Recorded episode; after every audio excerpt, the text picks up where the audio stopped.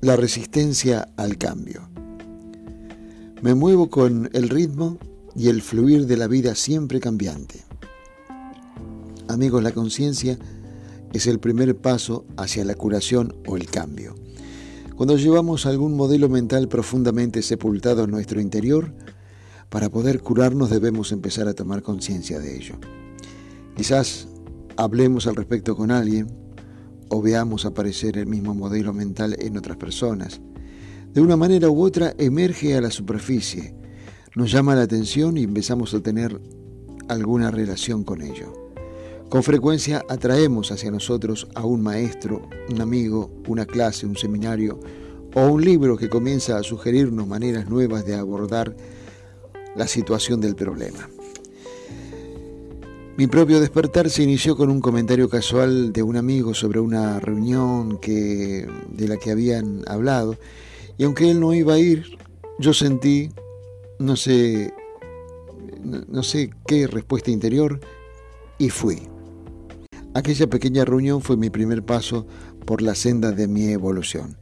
Hasta cierto tiempo después no me di cuenta de su importancia. Con frecuencia, en esta primera etapa, nuestra reacción es pensar que todo eso es una tontería o que no tiene sentido. Puede ser que nos parezca demasiado fácil o inaceptable para nuestras ideas. El hecho es que no queremos hacerlo y nuestra resistencia cobra muchísima fuerza.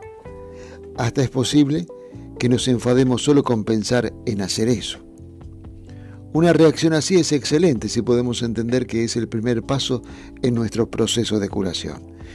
Yo le digo a la gente que cualquier reacción que puedan tener sirve para demostrarles que han iniciado ya el proceso curativo. La verdad es que el proceso se inicia en el momento en que empezamos a pensar en cambiar. La impaciencia no es más que otra forma de resistencia. Es la resistencia a aprender y a cambiar. Cuando exigimos que todo se haga ahora mismo, que se complete de inmediato, no nos estamos dando tiempo necesario para aprender la lección implícita en el problema que nos hemos creado. Si usted quiere ir a la habitación del lado, tiene que levantarse y avanzar paso a paso en esa dirección. Con quedarse sentado, deseando estar en la otra habitación, no se arregla absolutamente nada. Pues es lo mismo, todos queremos terminar con nuestros problemas, pero no queremos hacer las pequeñas cosas que, sumadas, nos darán la solución. Ahora es el momento de reconocer nuestra responsabilidad por haber creado esa situación o ese estado. No estoy hablando de sentirse culpable, ni de que nadie sea una mala persona por estar donde está. A lo que me refiero es a conocer ese poder interior que transforma en experiencia cada uno de nuestros pensamientos.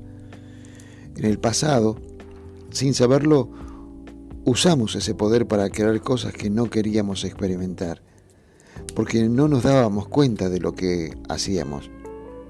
Ahora, al reconocer nuestra responsabilidad, tomamos conciencia de este poder y aprendemos a usarlo conscientemente de manera positiva y en beneficio nuestro.